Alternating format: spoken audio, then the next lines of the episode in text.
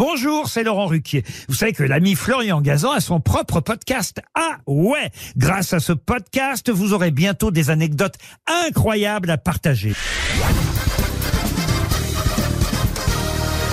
Salut, c'est Florian Gazan. Dans une minute, vous saurez pourquoi le plus gros danger pour notre planète serait la disparition des vers de terre. Ah ouais?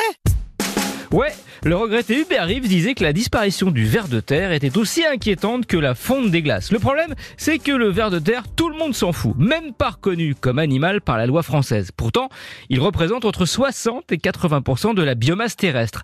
Si on pèse tous les vers de terre de la planète, ça donne autour de 5 milliards de tonnes. Nous les hommes, même après les fêtes de Noël, on pèse 350 millions de tonnes, c'est 15 000 fois moins. Ah ouais? Ouais, et s'il est si important, c'est parce qu'on le surnomme l'ingénieur des sols. Il joue un rôle vital dans la fertilité des terres, et je vous rappelle que 95% de notre alimentation vient des sols, directement, les légumes, ou indirectement, sans végétaux, il est impossible de faire d'élevage, donc de la viande. Déjà, en se déplaçant, le ver de terre creuse des galeries qui aèrent la terre et permettent à l'eau de s'écouler, ça nourrit les sols, et permet au passage d'éviter les inondations.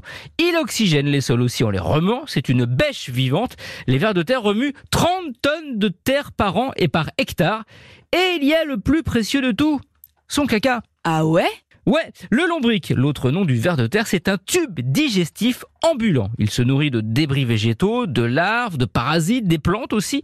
Et tout ça, il le transforme et le rejette. En 24 heures, il évacue l'équivalent de son poids. Et figurez-vous qu'un caca de ver de terre, eh bien, ça contient 4 fois plus d'azote, 7 fois plus de phosphore, 11 fois plus de potasse que le sol naturellement. Bref, c'est un engrais imbattable. On estime que ça augmente de 25% le rendement des sols. Voilà pourquoi il faut préserver le ver de terre, menacé lui aussi par le réchauffement climatique. Cléopâtre, la reine d'Égypte, l'avait bien compris, elle, qui en remerciement de son rôle dans la fertilité des terres du Nil, en avait fait un animal sacré. Il était interdit de le toucher, même aux agriculteurs, et de l'emporter en dehors du royaume d'Égypte, sous peine carrément de mort.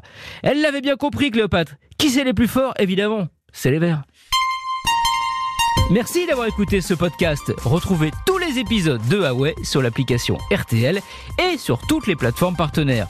N'hésitez pas à nous mettre plein d'étoiles et à vous abonner. À très vite.